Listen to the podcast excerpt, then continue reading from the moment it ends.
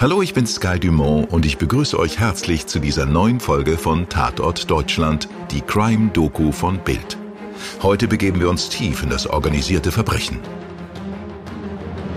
Tatort Deutschland, die Crime-Doku von Bild. Die Clans von Berlin.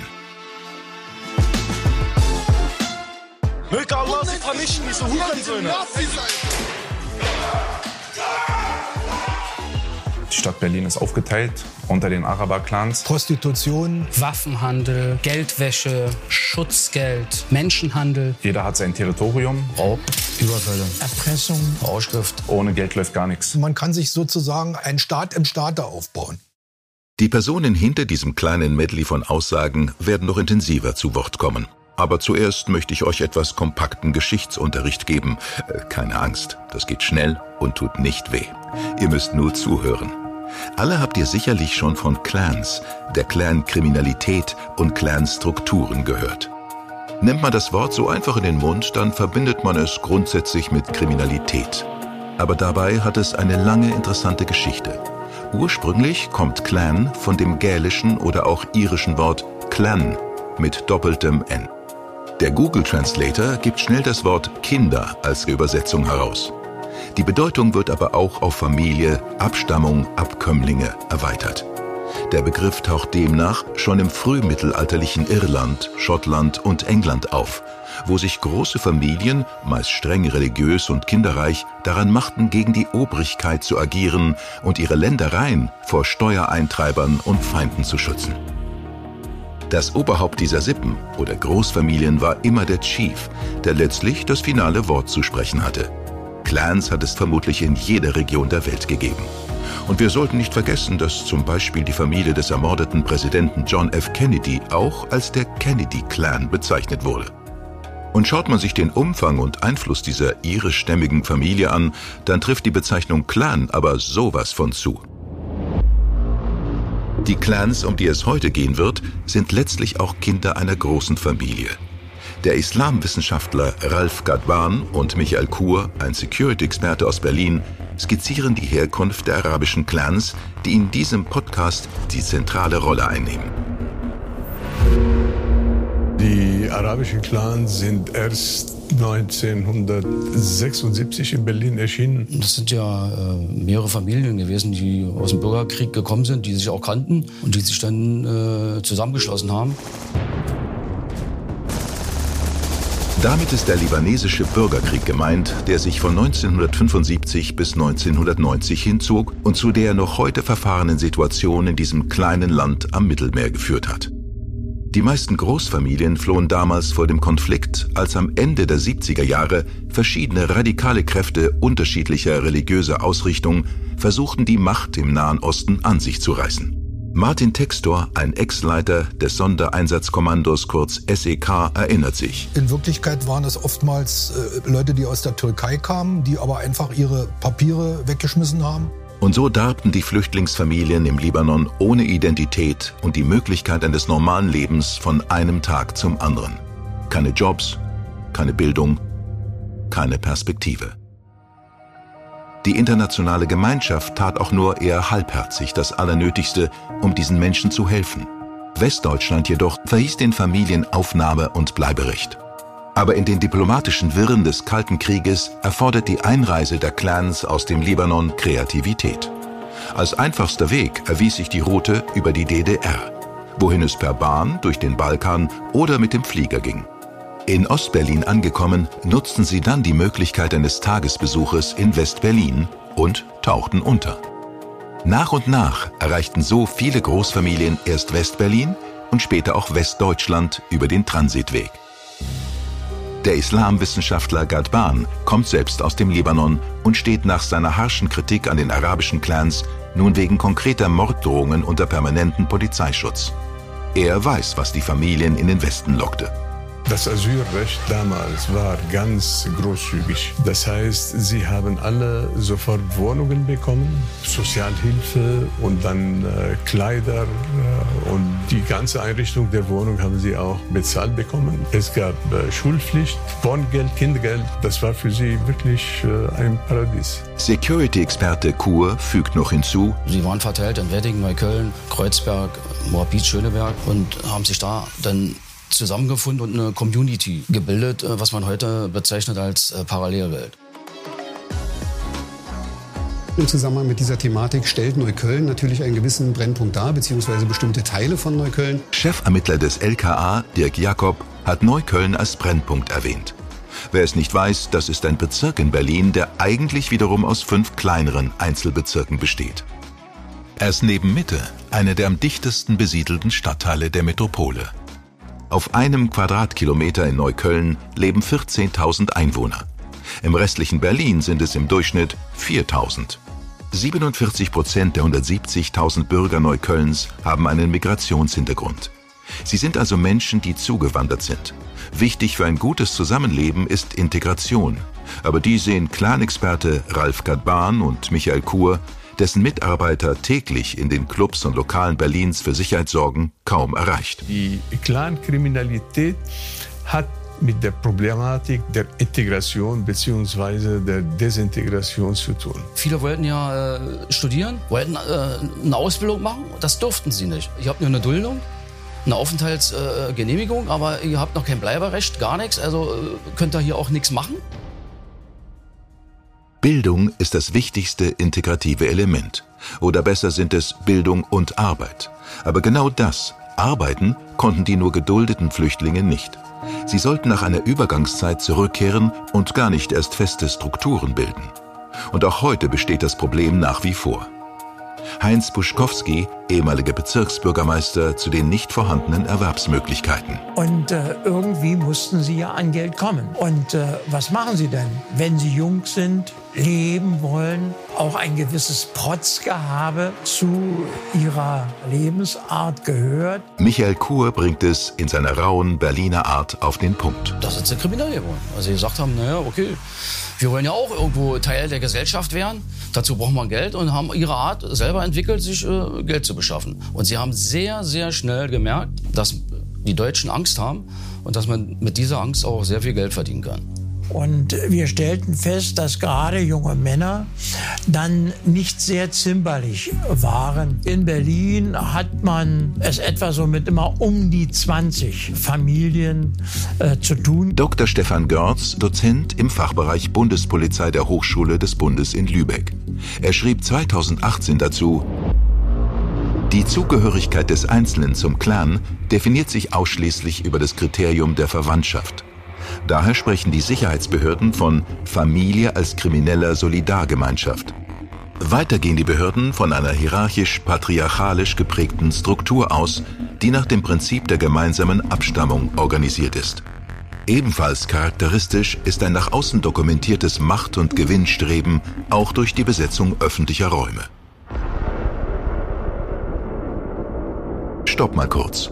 Bevor jetzt aber alle zugewanderten Großfamilien Berlins über einen Kamm geschoren werden, grätscht Ex-SEK-Einsatzleiter Textor dazwischen. Wenn wir von Clans sprechen, dann meinen wir den kriminellen Teil. Ein prozentual kleiner Anteil solcher großen Familien. Genau. Und das sollten wir immer im Hinterkopf behalten, bei allem, was wir über Verbrechen dieser Clans im Laufe dieser Folge noch hören werden. 1989 ist der Bürgerkrieg im Libanon fast vorbei. Aber zurückkehren möchte augenscheinlich niemand, der einmal in Deutschland angekommen ist. Außerdem ist schon die nächste Generation der Großfamilien im Teenageralter und Berlin, Bremen, Essen sind schlicht ihr Zuhause.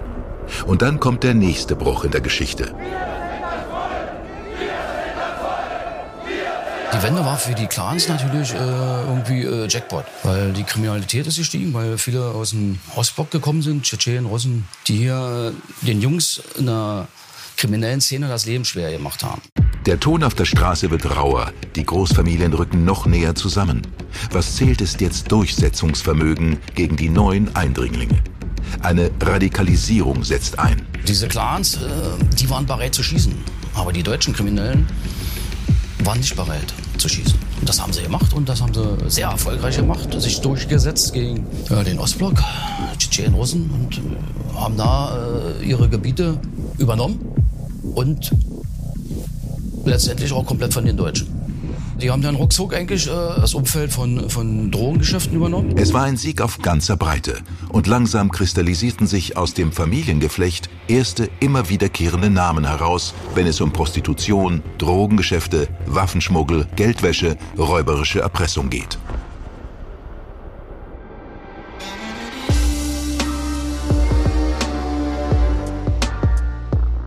Die wichtigsten Namen, denke ich mal, sind El-Zain, Miri-Familie, die Abu Shakras, Familie Remo, die Familie Omeirat, die Familie Ali Khan, Berjawi-Familie, Chahur-Familie, Fakro-Familie. Prostitution, Waffenhandel, Geldwäsche, Schutzgeld, Menschenhandel. Raub, Überfälle, Erpressung. Rauschgift. Security-Experte Michael Kur weiß, von was er spricht. Als Türsteher begann er seine Karriere. Heute führt er ein erfolgreiches Sicherheitsunternehmen, das sich durch seine enge Kooperation mit der Polizei auszeichnet. Deswegen ist ja auch eine Tür interessant, weil im Nachtleben gehört das dazu in vielen Clubs und daher sind Türen sehr wichtig. Na, das war damals zum Beispiel Joe am Wedding. Ja, ein Club, der äh, sehr bekannt, sehr groß war. Und äh, man hat dann Ausländer hingeschickt, die vorne Stress gemacht haben. Massiv Stress, also schwere Schlägereien, Messerstechereien. So, äh, dass dann Besuch kam von einem dieser Stressmacher und gesagt haben, Mann, ich habe gehört, ihr habt letzte Woche Stress gehabt und wir sind hier in Wedding. Hier sind da doch sehr viele Migranten und es ist doch besser, wenn ihr jemanden von uns mit an der Tür nimmt, dann habt ihr äh, erheblich weniger Probleme. Dann war einer mit an der Tür, aber der hat dann natürlich seine ganzen Freunde auch reingeholt und hat dann äh, erklärt, die müssen auch da sein. Falls irgendeine andere Gruppe kommt, eine andere Gruppierung, ein anderer Clan, müssen wir uns ja verteidigen. Deswegen sind auch immer mehr Familienangehörige dazugekommen. Und da war die Stimmung nicht so gut und äh, regelmäßig waren Schlägereien. Was seid ihr für Menschen, ihr Hurensöhne? Dieser ruppige Umgangston ist gang und gäbe. Schon bei kleinsten Kontrollen durch Sicherheitskräfte tauchen meist sofort andere Clanmitglieder auf. Wenn irgendwas passiert äh, in der Familie, irgendeine Schlägerei, irgendeine Stecherei, dann müssen plötzlich alle irgendwo mithelfen. Das ist bewusste Einschüchterungspolitik. Dr. Stefan Görz dazu. Nach Angaben des deutsch-libanesischen Islamwissenschaftlers Ralf Gadban behindern die Familienclans die Arbeit der Polizei, wo es geht, bedrohen Polizisten und schüchtern diese ein. Wollen die Polizei und andere Behörden Maßnahmen durchführen, stehen schnell Dutzende Mitglieder der Clans um sie herum, blockieren, beschimpfen sie, fangen Schlägereien an. Dadurch entstehen No-Go-Areas, also rechtsfreie Räume. Diesen Druck müssen Beamte, aber auch private Sicherheitsdienste wie der von Michael Kur täglich aushalten. Das hat dazu geführt, eben, äh, dass der Club zugemacht hat. Dann kam ein neuer Inhaber, der hat den Laden äh, aufgemacht mit dem Namen Palace. Ich habe die Tür übernommen und hatte natürlich auch Gespräche mit äh, Clans, die gesagt haben, wir waren an der Tür und wir würden gerne hier mh, wieder mit an der Tür arbeiten. Und ich habe ganz klar gesagt, bei mir funktioniert das nicht. Ich habe eine ganz andere Politik als äh, andere vielleicht im Türsteherbereich. Ich mache alles komplett zu 100 Prozent mit der Polizei. Und es hat geklappt bis heute habe ich äh, diese Politik durchsetzen können.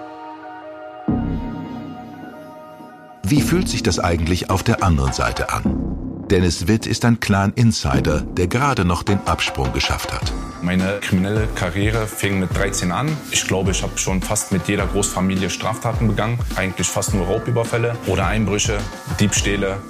Also eigentlich fast das volle Programm. Den meisten Kontakt von den Araber-Clans hatte ich mit der Familie El-Zain. Ich habe bis heute noch einige Freunde von denen, aber mit den meisten habe ich den Kontakt abgebrochen, weil ich keinen Sinn mehr gesehen habe. Unser Tagesablauf war so, was machst du? Treffpunkt Café, Karten spielen und dann wurde nur über Geschäfte geredet oder wie machen wir Geld, wie kommen wir an Geld dran. Also da gab es nicht mit, komm, wir gehen ins Tropical Island oder komm, wir gehen mal ins Kino oder so. Sowas gab es nicht. Also viele von denen haben auch keine Hobbys. Da hat sich alles nur um Geld gedreht. Ich habe mich entschieden auszusteigen, weil ich bin 33 Jahre, saß acht Jahre im Knast. Meine Familie hat drunter gelitten, ich habe drunter gelitten und im Endeffekt halten die nicht zu dir. Sind deine Freunde jahrelang und dann passiert einmal eine Kleinigkeit, ein kleiner Fehler und schon bist du der Buhmann. Nur weil Dennis im Knast saß, hat er sich so weit Respekt im Clan verdient, dass er in Ruhe gelassen wird. Er berichtet eher ungerührt von seinem Leben im Clan.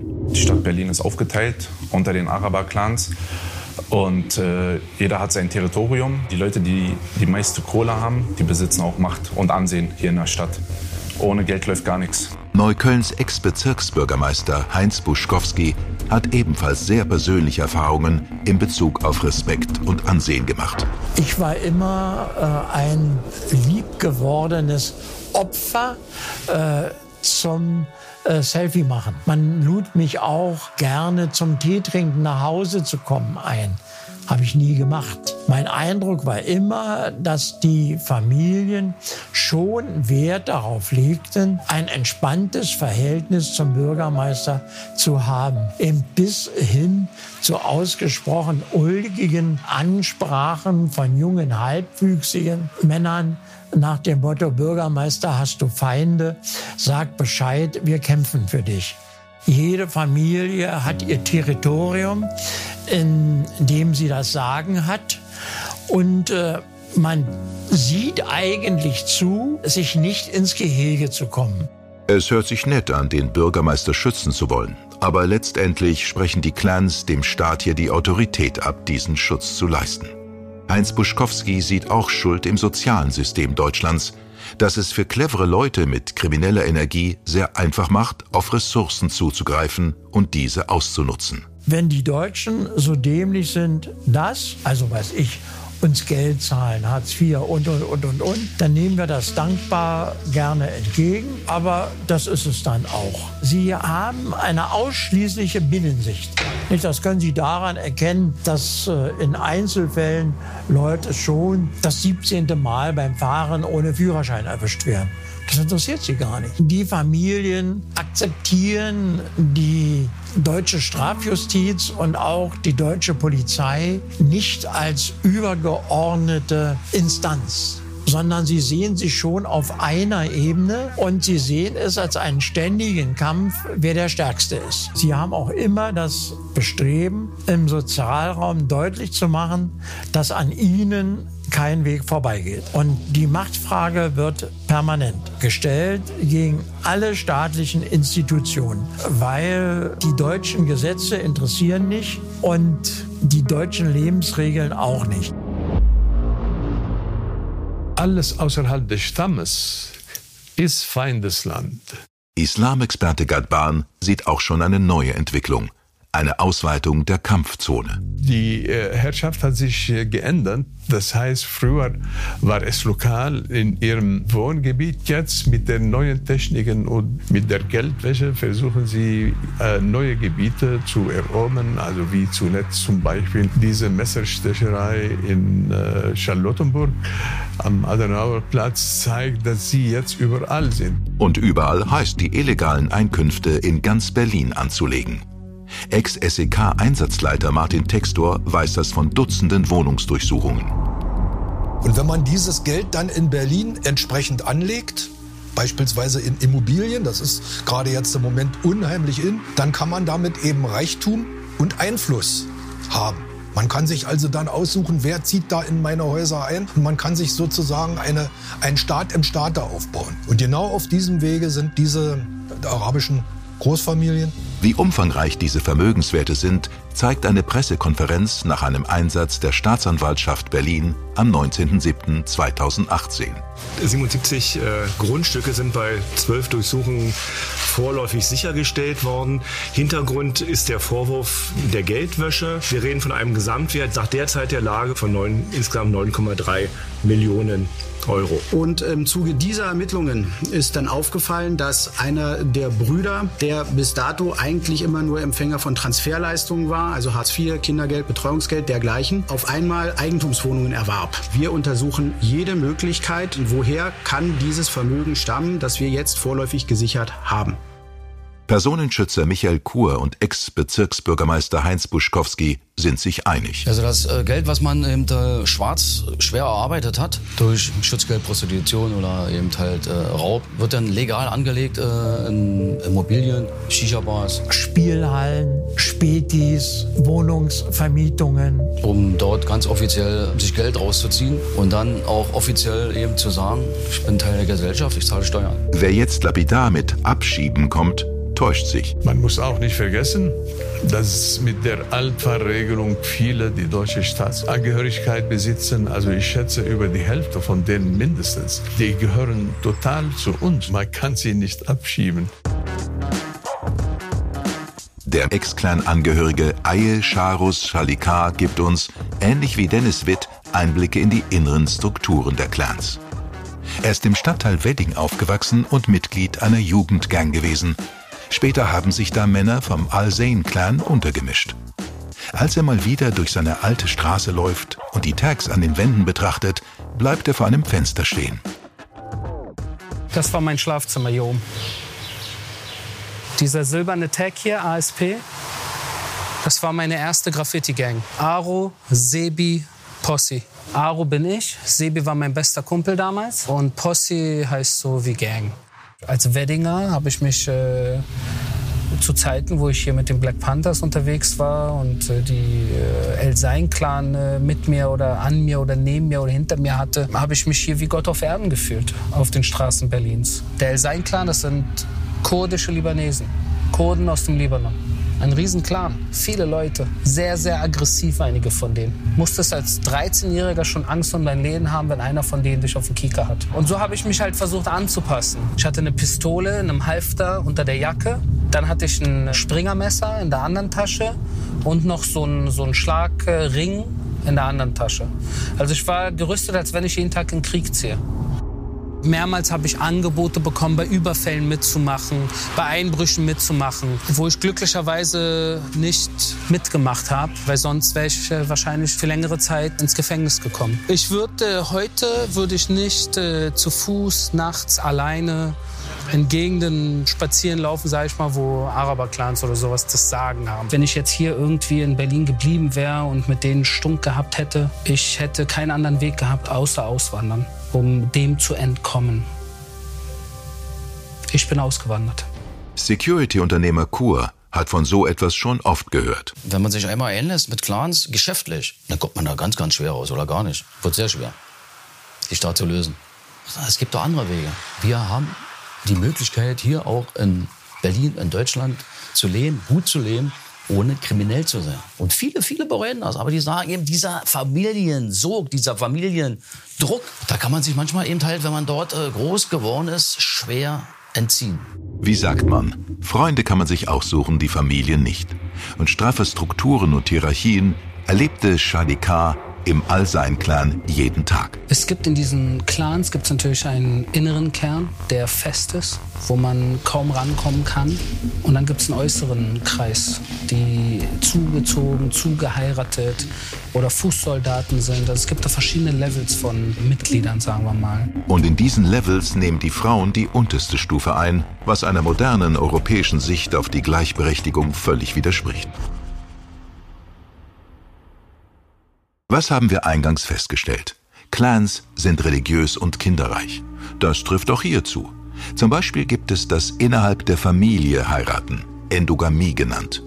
Kritik daran brachte Islamwissenschaftler Ralf Gadban Morddrohungen ein. Die Unterdrückung der Frau spielt eine entscheidende Rolle in der Clanstruktur. Zu der Stärkung der Clanstruktur ist die Endogamie ein wichtiges Element, damit man unter sich bleibt. Die Ehe mit der Cousine. Zwangsehe sind die Regel bei den Clans. Ehe mit äh, Minderjährigen sind äh, die Regeln. Also ab 14 ist man schon äh, so weit bei den Mädchen. Sie müssen heiraten und Kinder erzeugen. Und das läuft ohne den Zwang nicht. Und wenn eine Frau sich daran nicht hält, da gibt es keine Gnade.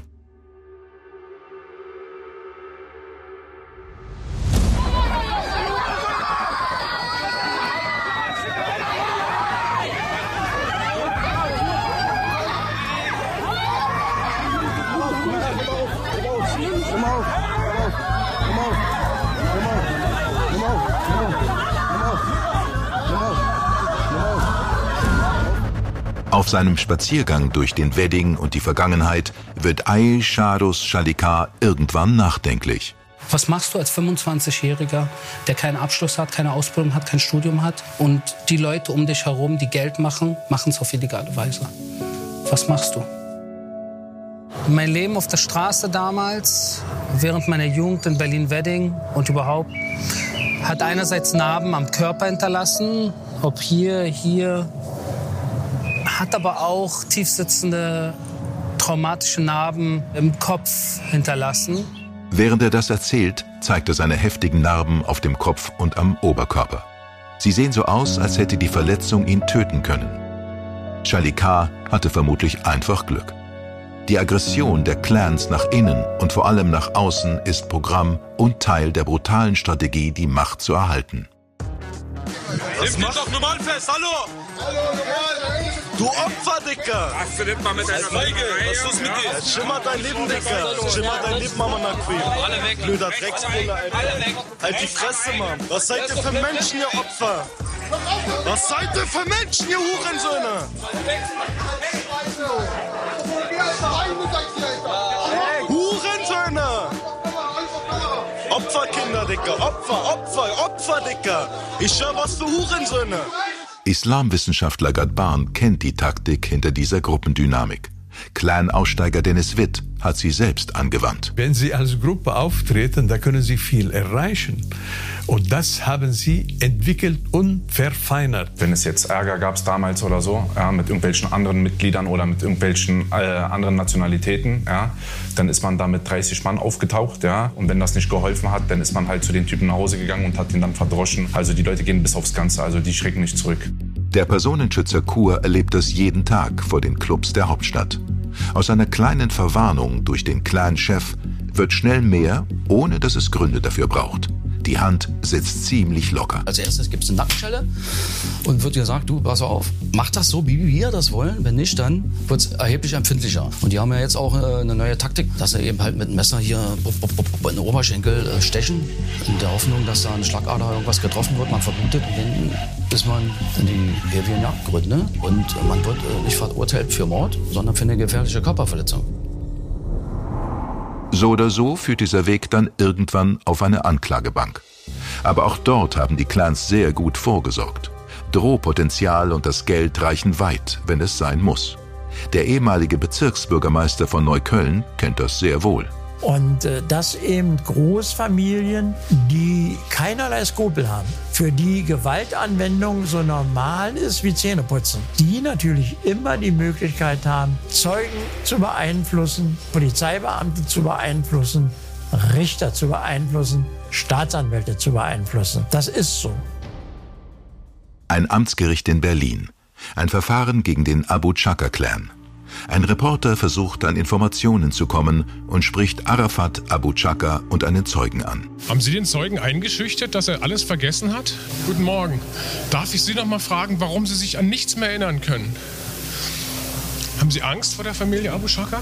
Mein Mandant möchte, möchte nichts dazu sagen. Ähm, bitte haben Sie Verständnis dafür, dass wir da und dass ich dann natürlich auch keine Erklärung für ihn abgeben kann. Aber was ist denn los? Wie kann das sein, dass Ihr Mandant detaillierte Aussagen mit der Polizei macht und sich an nichts mehr erinnern kann? So detailliert waren die wohl nicht. Warten Sie es ab, was jetzt passiert. Gedächtnisverlust gibt es also nicht nur in der Politik, bei schwarzen Kassen und Korruptionsskandalen. Auch in kleinen Prozessen schlägt die Amnesie oder eben ein sehr guter Anwalt zu. Security-Experte Kur. Also diese Clans haben natürlich auch ähm, sehr viel Geld und können sich auch die teuersten Anwälte der Stadt leisten. Und äh, die spielen natürlich eine große Rolle, weil die sind gut aufgestellt und holen die besten Urteile raus. Normale Zeugen, die bekannt sind bei den Anwälten, die kriegen dann mitunter Hausbesuche, wo klar gemacht wird, du ziehst dir die Aussage durch, wirst du nicht mehr glücklich in deinem Leben. Hier muss ich mal anhand der sehr bekannten Abu Chaka-Familie erklären, wie so ein Clan aufgebaut ist. Der Clan geht zurück auf Said und Nazmi Abu Chaka, die im palästinensischen Flüchtlingslager Wawel in der Nähe der Stadt Baalbek im Libanon geboren wurden. Mitte der 70er Jahre flohen sie jedenfalls mit den ersten vier Kindern vor dem libanesischen Bürgerkrieg nach Deutschland. Es folgten fünf weitere in Westberlin geborene Kinder. Insgesamt sechs Söhne: Nasser, Ali, Arafat, Rommel, Mohammed und Yasser.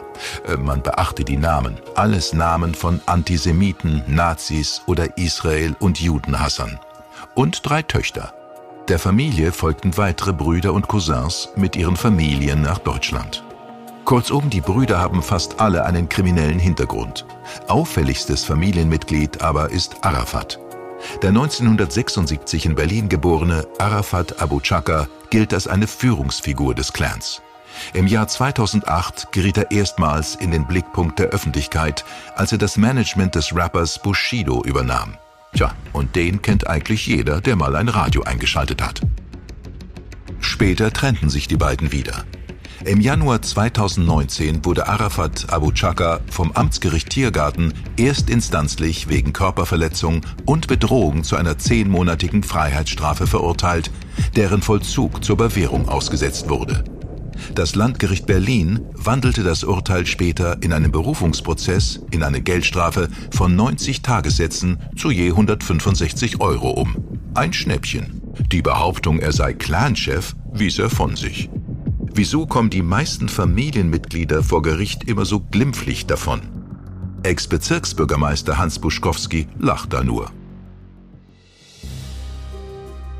Die verstorbene Richterin Heisig hat mir mal berichtet, dass ein Alibi etwa 10.000 Euro kostet wenn es um den Vorwurf von Raubtaten oder Ähnlichem ging. Es kam dann natürlich auch vor, dass äh, Schweigegelder oder Alibigelder kassiert wurden und dann die Zusage nicht eingehalten wurde. Das führte dann zu Konflikten zwischen den Familien und da gab es dann hin und wieder richtig Stress.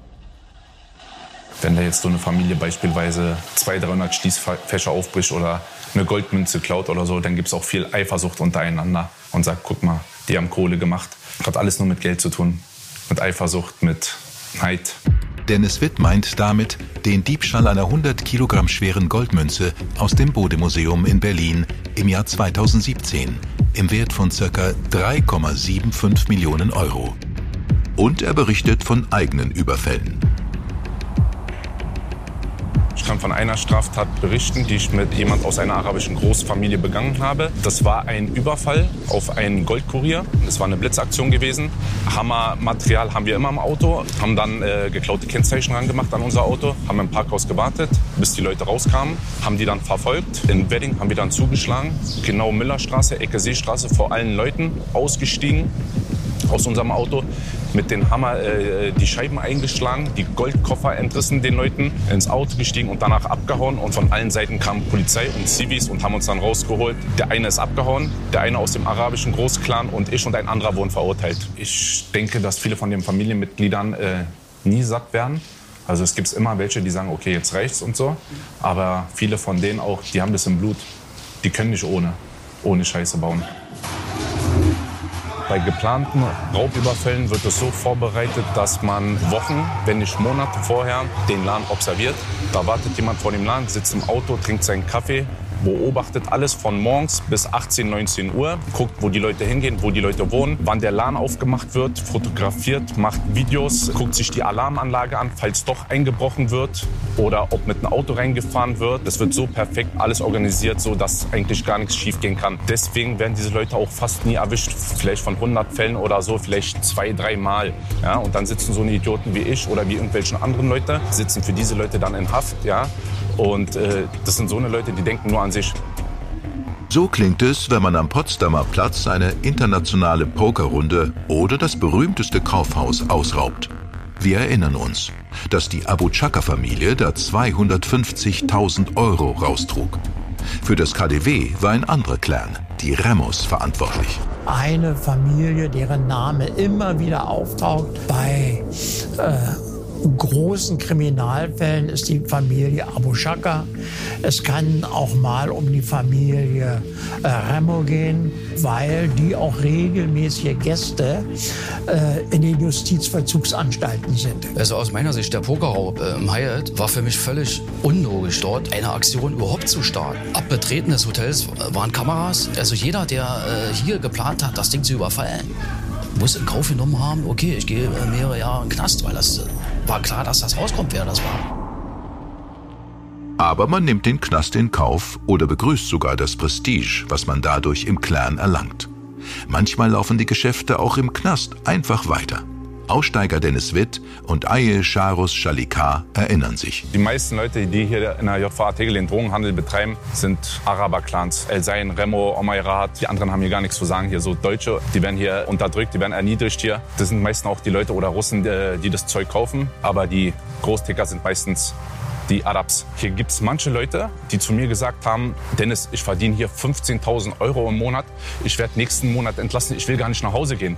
Was kann ich machen, dass ich noch länger hier drin bleibe? Also die haben hier so gut Geld verdient, dass sie gar nicht mehr rausgehen äh, wollten. Es gehört eigentlich auch zum Prestige dazu, dass man äh, ins Gefängnis geht und wieder rauskommt und dann ist man auch eine größere Nummer. Haftaufenthalt ist nicht nur deswegen für die so wichtig, weil das Image äh, steigt, sondern es ist auch deswegen wichtig, weil man beweisen kann, dass die Familien auch Einfluss haben, dass es denen im Knast nicht schlecht geht. Und einen wichtigen Punkt bringt Aye Charus Shalikar noch an über den man intensiver nachdenken sollte. Ein Problem ist natürlich auch, wo dieses Geld teilweise hinfließt, ob jetzt im Libanon, ob an Terrororganisationen, da äh, wird aus diesem Mikro-Berlin-Spiel eine internationale Geschichte. Eine der stärksten, wenn nicht die stärkste Terrororganisation der Welt ist die Hezbollah. Hezbollah sitzt im Libanon, das sind äh, schiitische Libanesen und die bekommen Geld aus der ganzen Welt. Ohne jetzt groß drauf eingehen zu wollen, aber ich denke, es ist klar, wo die teilweise ihr Geld herbeziehen.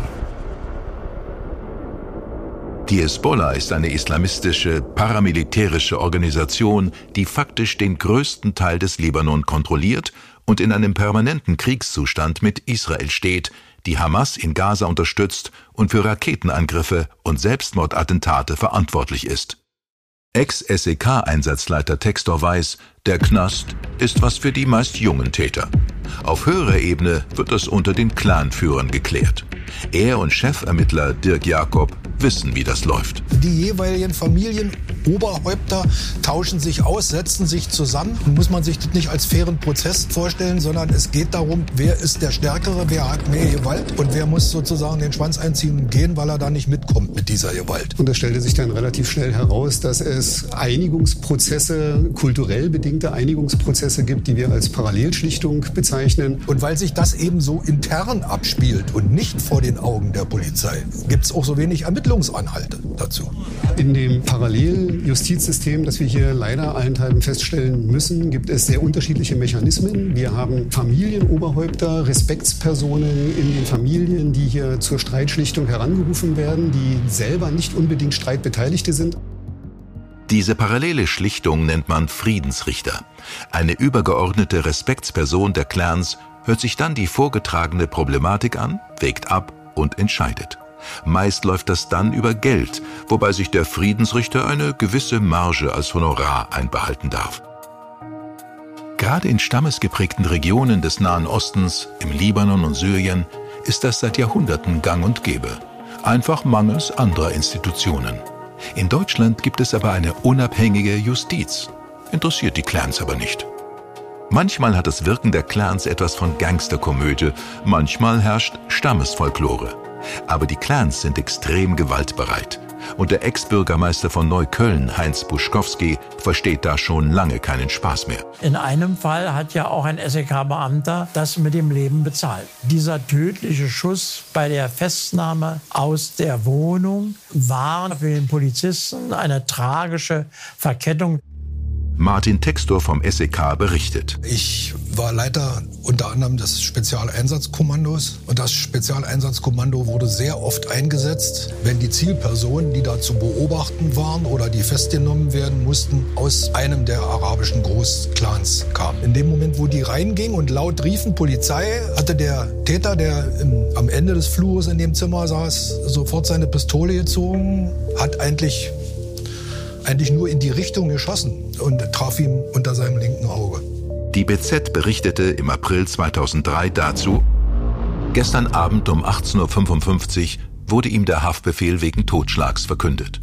Gestern Morgen wurden die vier Männer aus der Todeswohnung zur Mordkommission gebracht, zur Vernehmung. Es sind Yassin A. 33, Ibrahim A. 22, Omar A. 27 und Hussein A. 59. Alles Angehörige derselben libanesisch-kurdischen Großfamilie. Unmittelbar nach den Schüssen auf die beiden Elite-Polizisten in der Erdgeschosswohnung in der Kienitzer Straße wurden die vier Männer überwältigt. Während die Notärzte sich um die Niedergeschossenen kümmerten, klebten SEK-Beamte den Libanesen sofort die Hände mit Klebeband ab. Zum Sichern von Schmauchspuren. Die müssen an den Händen des Todesschützen haften. Es waren die Hände von Yassin A. Es war in uns allen so etwas drin wie uns passiert nichts. Wir sind so gut ausgebildet, wir machen keine Fehler, es passiert uns nichts. Eigentlich waren wir unbesiegbar. Der Täter war nicht auffällig, er war nicht hämisch vor Gericht. Dass er damals verurteilt wurde, dass er relativ schnell verurteilt wurde, ist im SEK mit Wohlwollen begleitet worden. Die 15 Jahre Haftstrafe saß Yassin A. bis zum letzten Tag ab. Nach seiner Entlassung sollte er in den Libanon abgeschoben werden. Nach einem gerichtlichen Streit über die Rechtmäßigkeit verließ der Familienvater im September 2019 tatsächlich Deutschland. Freiwillig. Doch nur für kurze Zeit. Die vier in Haft gezeugten Kinder, Jungen und Mädchen mit deutscher Staatsangehörigkeit, waren sein Ticket zurück nach Deutschland.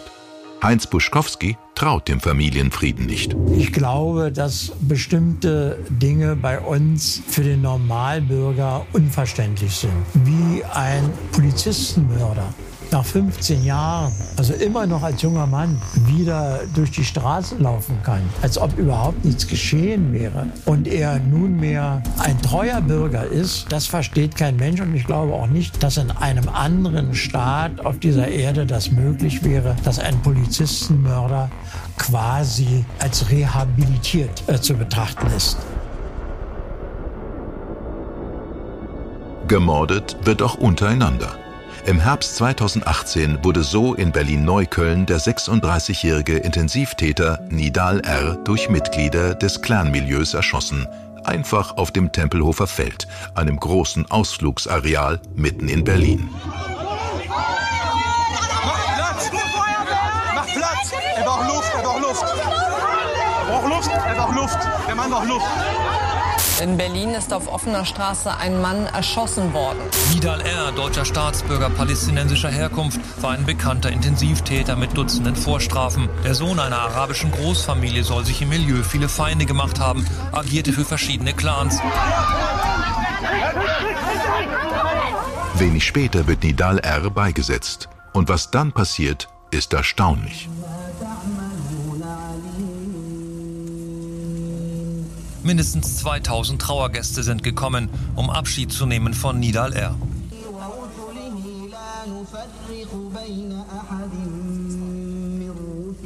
Zuletzt soll sich der Getötete mit Arafat Abu Chakr, dem Ex-Partner von Bushido, verbündet haben. Die mutmaßlichen Mörder sind auf der Flucht.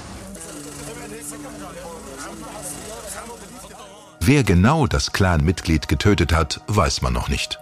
Vielleicht wird man es nie erfahren, wie Aye Charus Shalikar, Michael Kur und Dennis Witt feststellen. Vielleicht war es auch ganz andere Konkurrenz. Im Untergrund sind sehr, sehr viele arabische Familien unterwegs, aber nicht nur. Es gibt auch Rockerbanden. Die spielen natürlich auch eine erhebliche Rolle hier, wenn äh, im Berliner Nachtleben. Äh, darf man nicht unterschätzen. Das Verhältnis zwischen Rockern und Araber-Clans ist äh, eigentlich re recht okay. Das ist keine richtige Freundschaft. Das ist eher so eine politische Freundschaft, weil es alles nur um Geld und Macht und Einfluss geht. Deswegen ist das alles nur politisch. Man lacht denjenigen ins Gesicht, sagt, ah, Bruder, Bruder, mm, mm, Küsschen da, Küsschen da. Aber innerlich, glaube ich, mag man sich nicht. Hey, hey, hey, hey, hey, hey, hey, hey,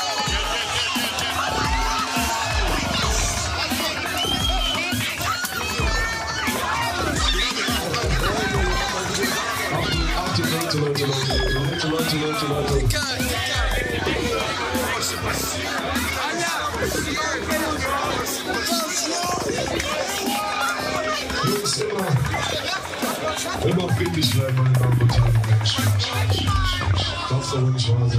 Diese Aufnahme stammt von einem Bushido-Konzert. Bushidos damaliger Manager Arafat Abu Chaka verpasste einem Gast eine dicke Ohrfeige. Nicht die feine Art, mit Fans umzugehen.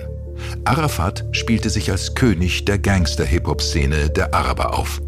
Ex-Clan-Mitglied und Graffiti-Sprayer Shalikar weiß, wie es kam. Vor 20 Jahren gab es eine Zeit, wo viele, die aus dem Graffiti-Business oder kriminellen Business dann ein bisschen älter wurden und überlegt haben, wie mache ich jetzt Geld, die dann ins Rap-Business eingestiegen sind. Das sind dann Jungs gewesen, die so teilweise kriminell waren. Bushido war keiner, der irgendwie groß in der Szene irgendwas zu sagen hatte. Die dann ein bisschen Talent hatten und was die dann auf dem legalen Weg in die richtige Richtung bringen. Bloß wenn du dich einmal einlässt auf diese Clans, und das hat Bushido gemacht, dann bist du denen ausgeliefert. Du bist deren Hund, du bist deren Fußabtreter. Bushido ist ein Hund gewesen für die. Er hat sie mit bereichert, um Schutz zu bekommen, Schutz vor anderen. Bushido, geboren am 28. September 1978 in Bonn, als Anis Mohamed Youssef Ferchichi, auch bekannt unter dem Pseudonym Sonny Black, ist ein deutscher Rapper und Songwriter, dessen Stil sich an den US-amerikanischen Gangster-Rap anlehnt.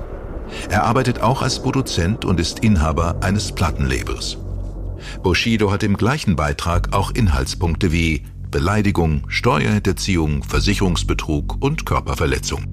Er scheint einige Feinde gehabt zu haben und wandte sich so an Arafat Abu Chaka mit der Bitte um Schutz. Der wurde schnell bester Freund, Manager und vertraglicher Vormund und später noch ein weiterer, allerdings mächtiger Feind auf Bushidos Liste. Zwischen Arafat und Bushido herrscht anscheinend ein Streit und nun hat sich Bushido entschieden, diesen Weg alleine weiterzugehen, ohne den Abu Chaka-Clan. Mehrere Jahre war der Abu Chaka-Clan an der Seite von Bushido. Eine Vollmacht wurde unterschrieben, doch nun gehen sie offiziell getrennte Wege. Und es ging wie immer nicht um Kunst, sondern um Kohle. Der Pressesprecher der Berliner Polizei, Thilo Kablitz, meint dazu, In der Musikszene geht es erfahrungsgemäß bei Streitigkeiten häufig um Millionenbeträge. Wir sind uns äh, der Gefahr bewusst, dass der Streit zwischen Bushido und seinem ehemaligen Management eskalieren könnte. Wenn du erstmal mit diesen Araber-Clans äh, zu tun hast und die an dir Geld verdienen, mit deiner Einwilligung, was dann ja nicht mehr illegal ist, dann findest du da kaum einen Weg raus. Heute steht Bushido unter permanentem Polizeischutz. Die von ihm in seinen Songs oft mit viel Hass bedachte Polizei sorgt heute für die Sicherheit des mehrfachen Familienvaters. So kann es gehen. Tja, aber dem Thema Musik und Clans nehmen wir uns noch intensiver in der nächsten Folge dieses Podcasts an. Ein weiteres Thema zur Geldbeschaffung ist Menschenhandel. Für die Araber in den Clans zeichnete sich mit den Flüchtlingen des Syrien-Konflikts ein gewaltiges Potenzial für kriminelle Machenschaften ab. In den Landesauffanglagern wurde sprachfestes Personal gesucht, das Wachaufgaben und Versorgung übernahm. Das taten diese dann auch, aber für sich. Dabei vergaßen sie völlig, dass ihre Eltern und Großeltern dereinst auch Flüchtlinge waren. Sylo Fakro, Mitglied einer Großfamilie, erinnert sich an die Goldgräberstimmung damals. In der Zeit von 2014 in Lageso, wo es ja angefangen hat, die haben so viele Leute kennengelernt, rekrutiert, zu sich geholt. Also die können nicht erstmal zehn Jahre lang Ruhe sitzen. Am Tag hatten ihre 50, 60 Flüchtlinge, die sie mitgenommen haben, dressiert haben. Du kannst da reingehen bei Juwelierladen, mach mal das, hier hast du ein bisschen Koks, Droge, irgendwas. Verkauft mal da, verkauft mal hier, hier im Park. Die Verzweiflung war wirklich sehr, sehr, sehr hoch. Deswegen war es auch für die arabischen äh, Clans zu einfach, das aufzunehmen. Manipulation war, war nicht schwer.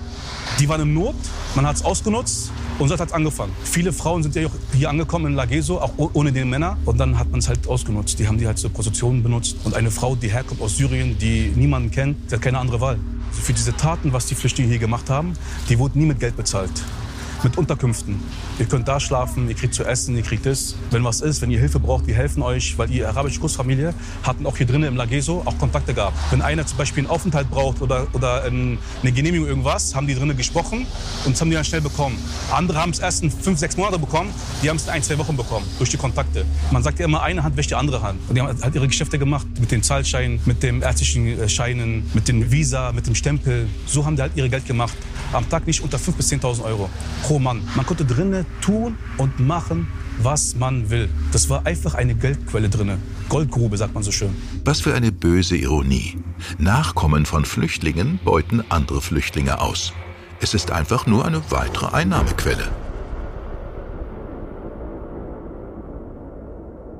Ich denke, äh, die Polizei ist machtlos gegen diese Clans. Wir sind hoffnungslos verloren. Wir können nur noch eine gewisse Schadensbegrenzung betreiben. Der Zug ist abgefahren. Man kann bestimmte Entscheidungen auf polizeilicher Seite in Teilen nur durch wirklich eine kaputt gesparte Polizei erklären. Und äh, wer glaubt, wir müssen nur 1000 Polizisten in Berlin mehr einstellen und 100 Funkwagen kaufen und damit äh, ist dieses Problem vom Tisch, das ist ein Narr. Gericht, Politik muss ihnen den Weg freiräumen, um wirklich härter vorgehen zu können, wenn es sein muss. Insoweit glaube ich, dass an dieser Stelle, das gilt nicht für alle Kriminalitätsbereiche, aber für diesen Bereich glaube ich, eine Null-Toleranz-Strategie nur die einzige Antwort des Rechtsstaats hier auch sein kann.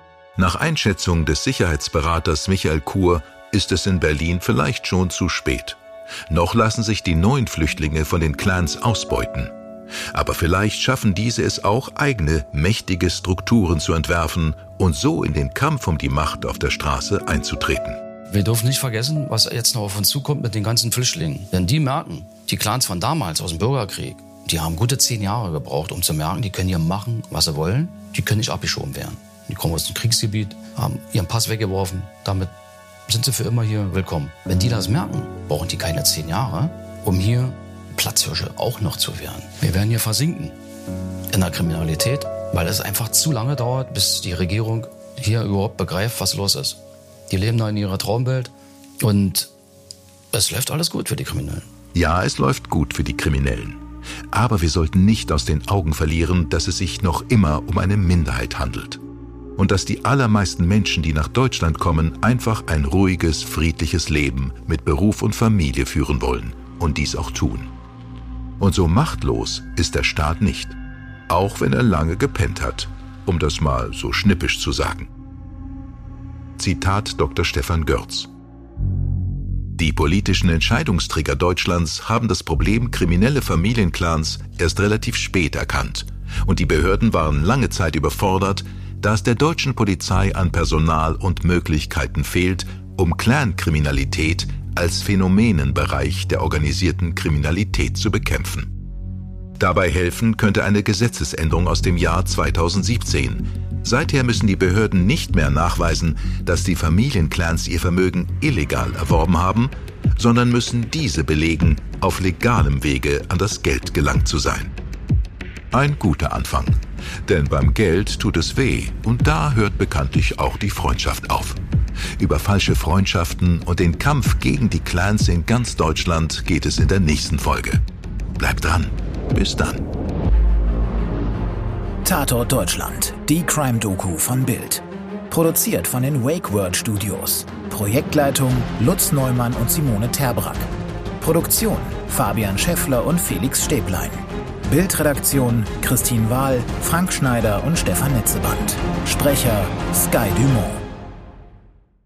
Dir hat diese Folge von Tatort Deutschland gefallen? Du bekommst von True Crime einfach nicht genug. Dann hör jetzt in unsere weiteren Folgen rein. Hier warten mehr als 200 spannende Fälle auf dich, wie das Verschwinden von Rebecca Reusch, der Prozess gegen O.J. Simpson oder die Entführung von Ursula Herrmann. Wir hören uns bei Tatort Deutschland.